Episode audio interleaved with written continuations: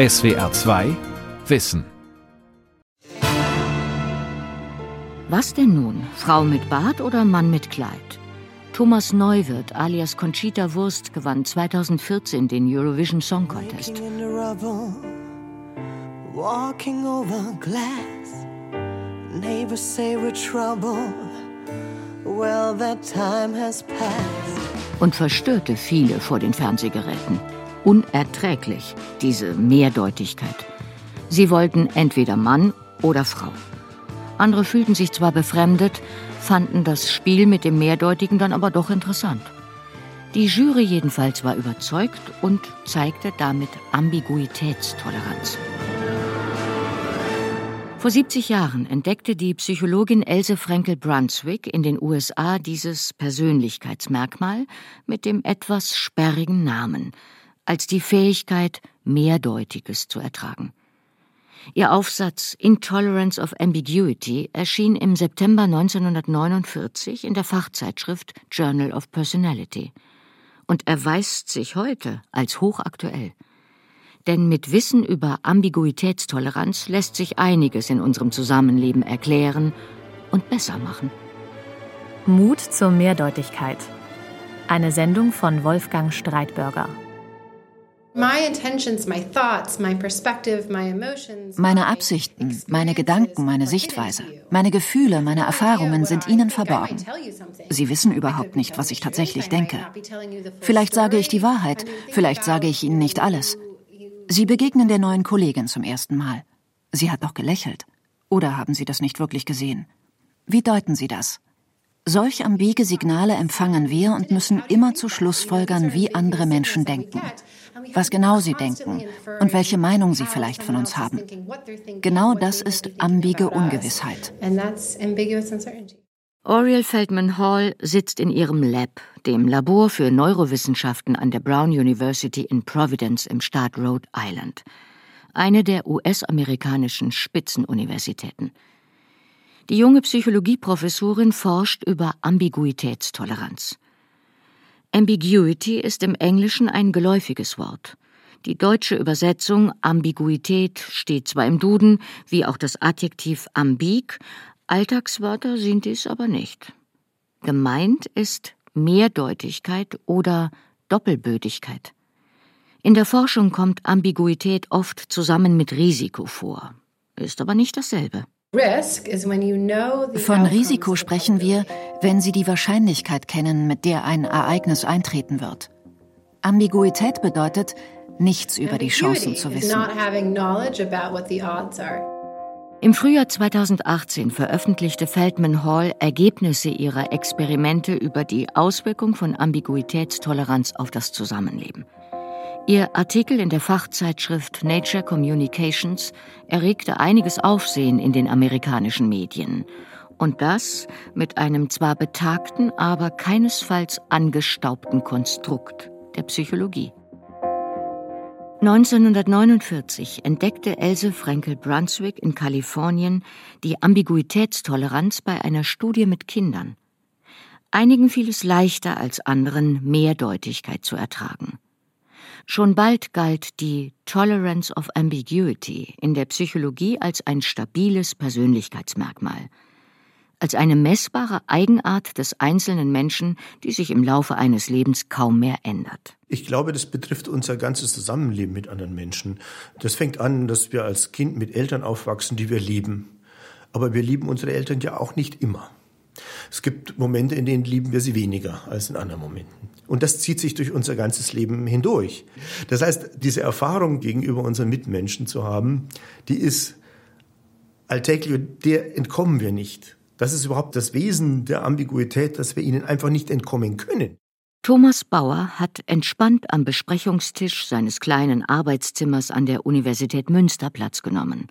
Vor sich ein Gläschen Wein, um sich herum altarabische Schriften. Der Professor für Islamwissenschaften begann in den 1990er Jahren, sich mit der Ambiguitätstoleranz zu befassen, fasziniert von den verblüffend mehrdeutigen Gelehrten des alten Arabien. Im Jahr 2011 erschien sein Buch Die Kultur der Ambiguität, eine andere Geschichte des Islams. Diese Gelehrten waren sehr strenge und koranfeste Denker, zugleich aber den schönen, überhaupt nicht strengen Dingen des Lebens zugetan, dem Wein, der Poesie, der Erotik. Das ging offenbar problemlos zusammen. Fast gleichzeitig mit Oriel Feldman Halls Aufsatz erschien im Frühjahr 2018 ein Essay von Thomas Bauer über Ambiguitätstoleranz auch in vielen anderen Lebensbereichen. Dieser kleine Band trug den Titel Die Vereindeutigung der Welt über den Verlust an Mehrdeutigkeit und Vielfalt. Bauer traf einen Nerv. Nach einem halben Jahr waren schon 30.000 Bücher verkauft. Ambiguitätsintoleranz entsteht ja auch leicht auf dem Boden von persönlicher Unsicherheit, Unsicherheitsabwehr. Insofern ist es eine der Psychiatrie und auch der Psychotherapie überhaupt nicht fremde Konzeption. Christopher Bethke sitzt in den Räumen des Deutschen Ärzteblatts in Köln, wo er die medizinisch-wissenschaftliche Redaktion leitet. Und er ist auch Professor für Psychiatrie an der Klinik für Psychiatrie und Psychotherapie der Kölner Universität sowie ärztlicher Psychotherapeut. Ihn treibt seit spätestens 2004 die Ambiguitätstoleranz um.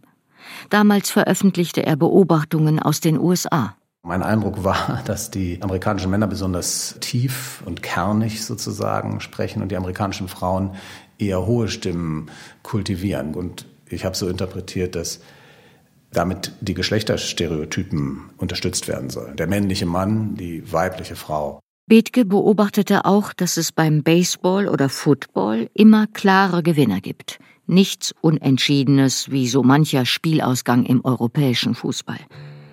Die USA also als das Land der Vereindeutiger?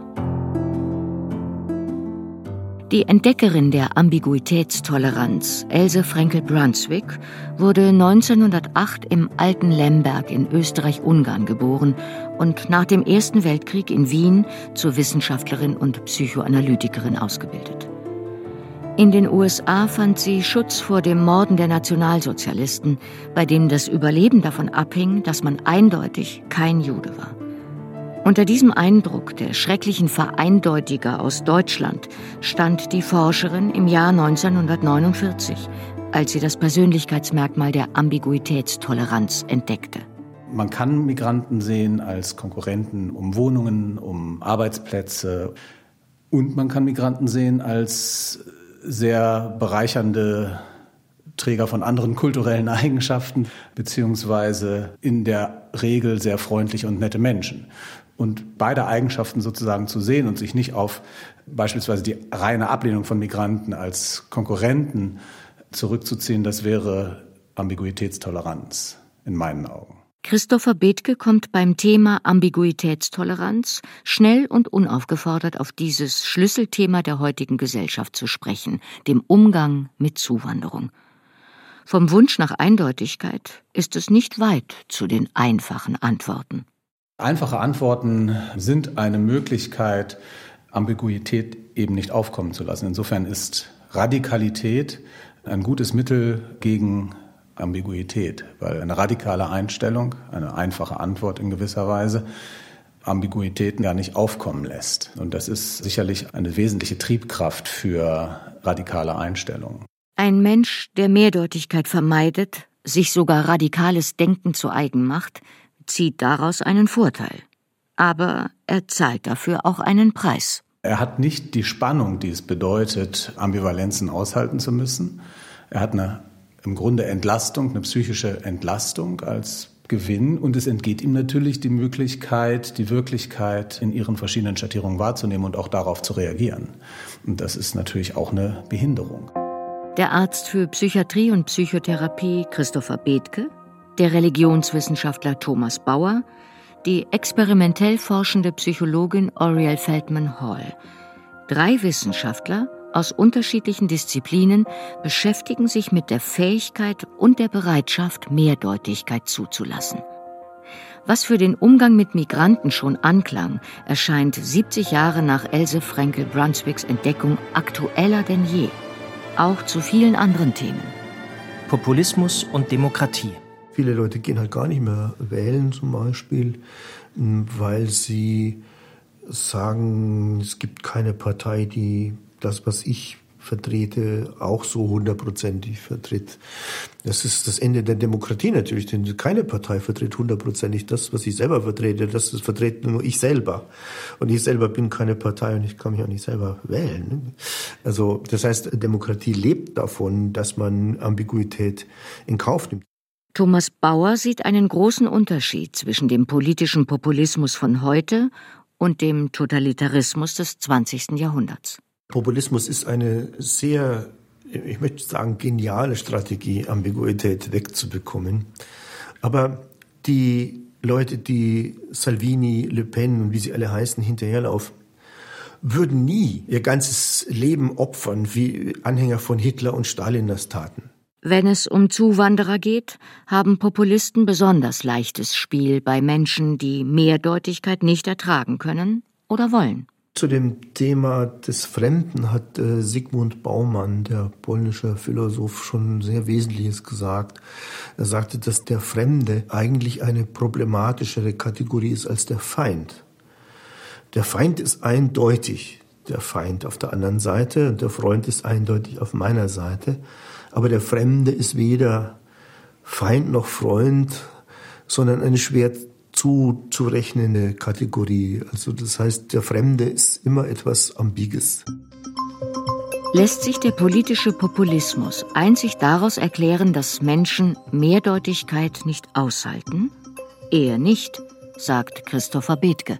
In Bezug auf politische Bewegungen oder politische Ideen würde ich sagen, ist das Konzept der Ambiguitätstoleranz ein interessantes Instrument, aber nicht das alles erklärende Muster. Ich denke, die Ambiguitätstoleranz ist mehr ein psychisches Modell, das nachdem Faktoren wie zum Beispiel Bedrohung durch Arbeitslosigkeit, Statusangst etc. wirksam geworden sind, dann sozusagen das Verhalten von Menschen erklären. Es gibt genug andere politische Gründe, die die Wut und die Demütigung, die diese Wählergruppen ja scheinbar erleben, erklären können. Das ist nicht ihre Ambiguitätsintoleranz. Wobei Wut und Demütigung aber gerade wieder eng mit Ambiguitätstoleranz zusammenhängen. Ich glaube, es ist zweigeteilt. Erstens führt Wut oder Demütigung und die daraus entstehende Wut, die Kränkung, glaube ich, dazu, dass man weniger tolerant für Ambiguitäten wird. Einfach weil die Wut als emotionaler Zustand im Grunde ein differenziertes Wahrnehmen der Welt verunmöglicht. Gleichzeitig glaube ich auch, dass Wut eher entsteht, wenn man von vornherein nicht gelernt hat, mit Mehrdeutigkeiten umzugehen. Weil letztlich ist ja Ambiguitätstoleranz die Fähigkeit, auch negative Gefühle auszuhalten und eine Unsicherheit, eine Spannung auszuhalten, seien das Migranten, sei das eine Bedrohung in der Arbeitswelt, durch Jobverlust, darauf differenziert zu reagieren. Diplomatie und große Texte. Wir erleben gerade einen schockierenden Zusammenbruch an Diplomatie. Das ganze System der Diplomatie wird zerstört dadurch, dass neuerdings Leute Sachen ganz exakt genau so formulieren, wie sie das haben möchten. In quasi diktatorischer Form. Während Diplomatie gerade darauf angewiesen ist, dass man Sachen eben nicht ganz brutal direkt ausspricht, sondern eher andeutet und dem anderen auch die Möglichkeit lässt, auf entsprechende Weise darauf zu reagieren. Denn durch dieses allmähliche sich einander annähern entstehen dann Kompromisse, aber nicht durch Aufdrängen eines Willens. Das heißt also, diplomatische Botschaften sind oder müssen eben auch mit einem gewissen Spielraum an Mehrdeutigkeit formuliert werden. Sonst ist es nicht Diplomatie, sondern Machtpolitik. Und gerade das macht natürlich die Wirksamkeit eines solchen Satzes aus. Würde völlige Mehrdeutigkeit den Menschen also ein besseres Zusammenleben ermöglichen? Je mehr Ambiguität, desto besser? Schrankenlose Ambiguität geht nicht. Das artet aus in Chaos, Anarchie, Korruption. Ja. Das heißt, es muss natürlich begrenzt werden und es bedeutet auch immer, dass bestimmte Grundlagen feststehen und nicht in Frage gestellt werden. Religion Ganz gleich, ob Katholizismus, Protestantismus oder Judaismus. Sie alle hängen je einer Reihe von Ritualen an, die Ungewissheit verringern sollen. Und das wird so gehandhabt, weil wir eine Abneigung gegen Ungewissheit haben. Mit diesen Ritualen besitzen wir eine enorm starke Stütze, um den Weg durchs Leben zu finden und die Ungewissheit leichter zu ertragen. Oriel Feldman Hall blickt als Psychologin auf die Religion. Thomas Bauer dagegen als Religionswissenschaftler mit tiefer Kenntnis der Geschichte des Islam und dessen Umgang mit Ambiguität. Dieser traditionelle Islam, der seine Hochzeit bis ins 19. Jahrhundert hinein hatte, hat nichts mit dem Islam zu tun, den Fundamentalisten von heute auf ihre Fahnen schreiben. Wenn ich mir jetzt den klassischen Islam zum Beispiel anschaue, da waren relativ wenige Glaubensgrundlagen völlig unangefochten. Also man musste das nicht glauben, man durfte nicht sagen, dass man es nicht glaubt. Man musste eben bekennen, dass man Mohammed als den Propheten und den Koran als Gottes Offenbarung betrachtet etc. Und das stand außer Frage. Aber fast alles, was darüber hinausging, stand in Frage und da war man sehr, sehr, sehr ambiguitätstolerant. Gute islamische Theologen im alten Arabien, in Thomas Bauers Wortwahl dieser Kultur der Ambiguität, waren keine Dogmatiker. Die Kerndisziplin der islamischen Gelehrsamkeit war ja immer die Jurisprudenz, die Wissenschaft vom islamischen Recht, das heute sehr übel beleumdet ist. Aber ganz zu Unrecht, denn die klassischen Gelehrten taten nichts anderes, als einerseits die heiligen Texte sich anzuschauen und zu interpretieren. Und zwar in der Perspektive auf die Erfordernisse ihrer Zeit hin zu interpretieren. Gott spricht nicht eindeutig, sondern er hat in sein unerschaffenes Wort endlos viele Bedeutungen hineingelegt, die künftige Generationen erst entdecken müssen. Was aber wurde aus dieser Kultur der Ambiguität? Das ist eine Überzeugung, die klassischen islamischen Gelehrten eigentlich bis ins 18. und 19. Jahrhundert hinein selbstverständlich war. Erst in der Konfrontation mit der westlichen Moderne tendierten dann Muslime dazu, möglichst eindeutige Auslegungen zu haben. Und heute sehen sie eine doch sehr erstaunliche Verhärtung der Perspektiven, die es so klassisch nicht gibt. Eine Veränderung hin zur Vereindeutigung religiöser Positionen bis hin zum Fanatismus. Es gibt ähnliche Entwicklungen in, in, allen Weltreligionen. Also das betrifft den Buddhismus, äh, der sich ja nun auch teilweise gewalttätig heute darstellt, nicht anders als auch das Christentum, in dem fundamentalistische Strömungen heute eher den Ton angeben als, sagen wir, der berühmte rheinische Katholizismus. Fundamentalismus wird gerade eigentlich durch Ambiguitätsintoleranz definiert. Fundamentalismus heißt, dass es nur eine einzige richtige Lösung für alle Probleme geben kann und dass diese eine einzige Lösung ewig gültig ist. Ambiguität in Partnerschaft und Psychotherapie. Ich denke, dass in jeder menschlichen Beziehung und je enger sie wird, desto mehr Ambiguität enthalten ist, in gewisser Weise. Das heißt, im Grunde lieben wir unsere Partner und gleichzeitig sind wir ab und an enttäuscht von ihnen oder ärgern uns über sie. Und die Kunst ist eben daraus nicht kurzschlüssige Konsequenzen zu ziehen. Und das ist ja auch, wenn man über die Ehe als lebenslange Partnerschaft spricht, dass es eben ein Bund fürs Leben ist, der auch über schwierige Zeiten hinweggeht. Und damit erkennt ja sozusagen dieses Institut der Ehe schon die Ambiguität von Beziehungen an. Denn tatsächlich geht es ja darum, sich auch dann treu zu sein, wenn man eigentlich vielleicht gar keine Lust mehr hat, in dem Moment sich treu zu sein. Und in dieser Institution Ehe wird, glaube ich, schon deutlich, dass Ambiguität, Ambivalenz eine normale Eigenschaft von Beziehung ist. Hilft dem Psychiater und Psychotherapeuten Christopher Bethke sein Wissen über Ambiguitätstoleranz in der Therapiearbeit mit Patienten? Kann er es praktisch anwenden? Ja, das würde ich schon sagen. Also die Unfähigkeit, widerstreitende Gefühle auszuhalten, die ja manchmal auch einfach als Ungeduld rüberkommt im klinischen Alltag, die wird schon sehr deutlich, finde ich.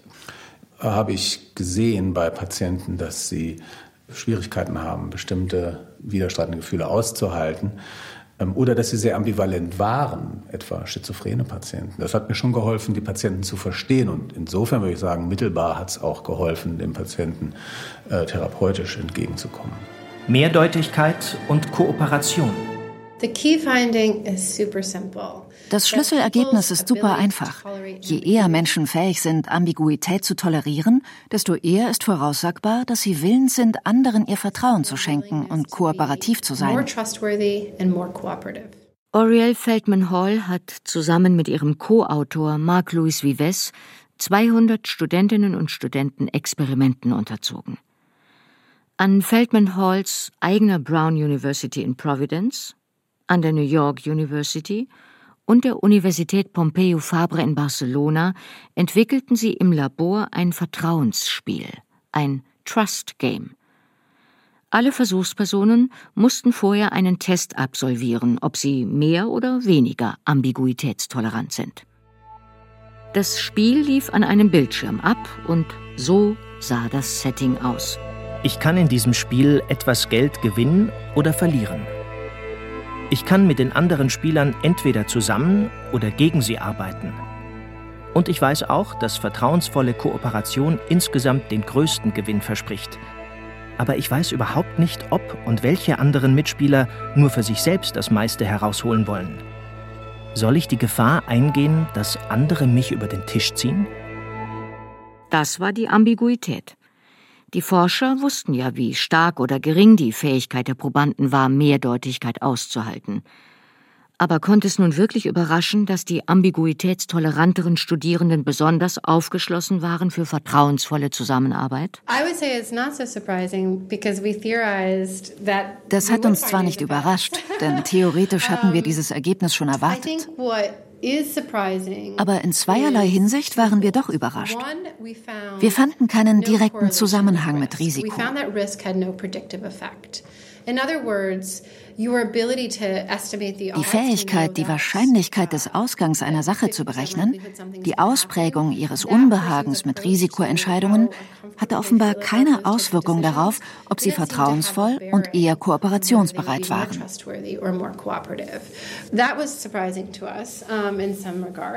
Bisher hatte man angenommen, Menschen, die Risiken gut ertragen, können auch Ambiguität gut aushalten. Jetzt zeigte sich aber etwas anderes. Ein Risiko einzugehen bedeutet, dass man die Wahrscheinlichkeit des Ausgangs einschätzen kann. Diese Berechnung aber ist bei Mehrdeutigkeit eben nicht möglich. Das heißt, wer Risiken leicht erträgt, erträgt noch lange nicht ebenso leicht Mehrdeutigkeit. Und wer eine hohe Ambiguitätstoleranz hat, geht nicht automatisch gerne Risiken ein. Die zweite Überraschung, wir ermöglichen es den Studierenden, die Ambiguität im sozialen Austausch aufzulösen. Sie können über ihr Gegenüber im Spiel etwas erfahren, lernen also deren bisheriges moralisches Verhalten kennen, ob sie sich also als guter Mensch oder als schlechter Mensch verhalten haben.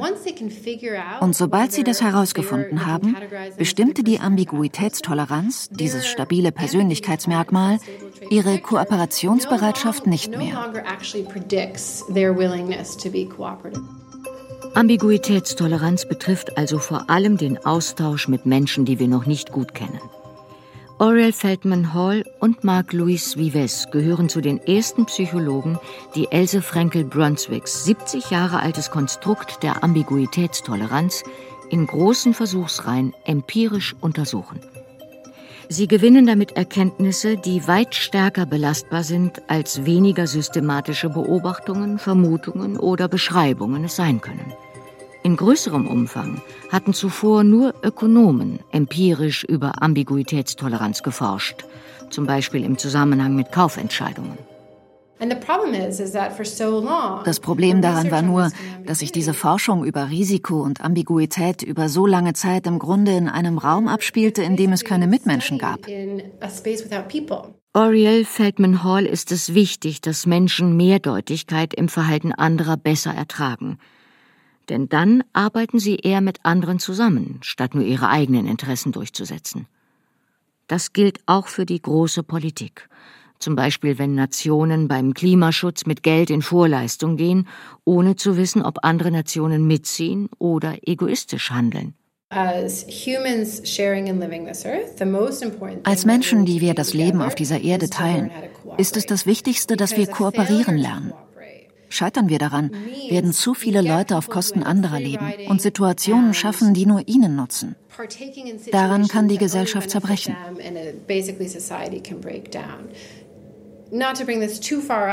Ohne allzu weit auszuholen, wenn wir über Dinge wie den Klimawandel sprechen, ist dies gerade von ungeheuerlich hoher Relevanz. Das Ziel muss also sein, alle mit an Bord zu bringen, all die Mehrdeutigkeit für uns anzunehmen, was nun sei oder nicht, und dass alle am selben Strang ziehen. Lässt sich Ambiguitätstoleranz trainieren? Wir sollten untersuchen, ob es trainierbar ist, ob wir Menschen schulen können, toleranter gegen Ambiguität zu sein. Oriel Feldman Hall hat noch kein Trainingsprogramm für Ambiguitätstoleranz entwickelt. Für die Psychologie wäre dies auch schwierig, denn ihr gilt die Toleranz für Mehrdeutigkeit ja gerade als ein stabiles, also nur schwer veränderbares Persönlichkeitsmerkmal. Etwas anders ist der Blick der Psychiatrie, wie ihn Christopher Bethke vertritt. Ich kann mir nicht vorstellen, dass man Ambiguitätstoleranz nicht auch lernen oder verlernen kann. Das bedeutet, ich stelle mir schon vor, dass die Erziehung eine große Rolle spielt bei der Ausbildung der Fähigkeit, Spannung auszuhalten, also Ambiguität auszuhalten. Auch Thomas Bauer, Religionswissenschaftler und Beobachter von Ambiguitätstoleranz in vielen Lebenslagen, sieht den Schlüssel in der Erziehung von Kindern und Jugendlichen. Deshalb glaube ich tatsächlich, dass wir äh, alle Chancen steigern müssen, Ambiguitätstoleranz zu trainieren. Und da fallen mir ein natürlich die Beschäftigung mit jenen Bereichen, die sowieso auf Ambiguitätstoleranz angewiesen sind, aber keinen unmittelbaren praktischen Nutzen haben wie Musik, Kunst, Literatur, Dichtung etc. Gerade in der Zeit der Digitalisierung, die ja Abbau von Ambiguität bedeutet. Und warum gerade Gedichte und Kunst als Training für mehr Ambiguitätstoleranz? Kunst und Literatur ist per Definition eben nicht eindeutig. Ein Kunstwerk bedeutet nicht eins zu eins das, als was es als erstes aussieht. Es kommen andere Dimensionen dazu. Ästhetische Dimensionen, Verweise auf irgendetwas anderes. Uneindeutigkeit natürlich. Das Selfie ist eindeutig. Das zeigt mich vor dem Petersdom. Aber ein Gemälde des Petersdoms, sei es expressionistisch, impressionistisch, abstrakt oder konkret, hat immer noch eine andere Dimension als ein Selfie. Und so endet diese Sendung über Ambiguitätstoleranz wieder dort, wo sie angefangen hat bei der Kunst und ihrer wunderbaren Mehrdeutigkeit.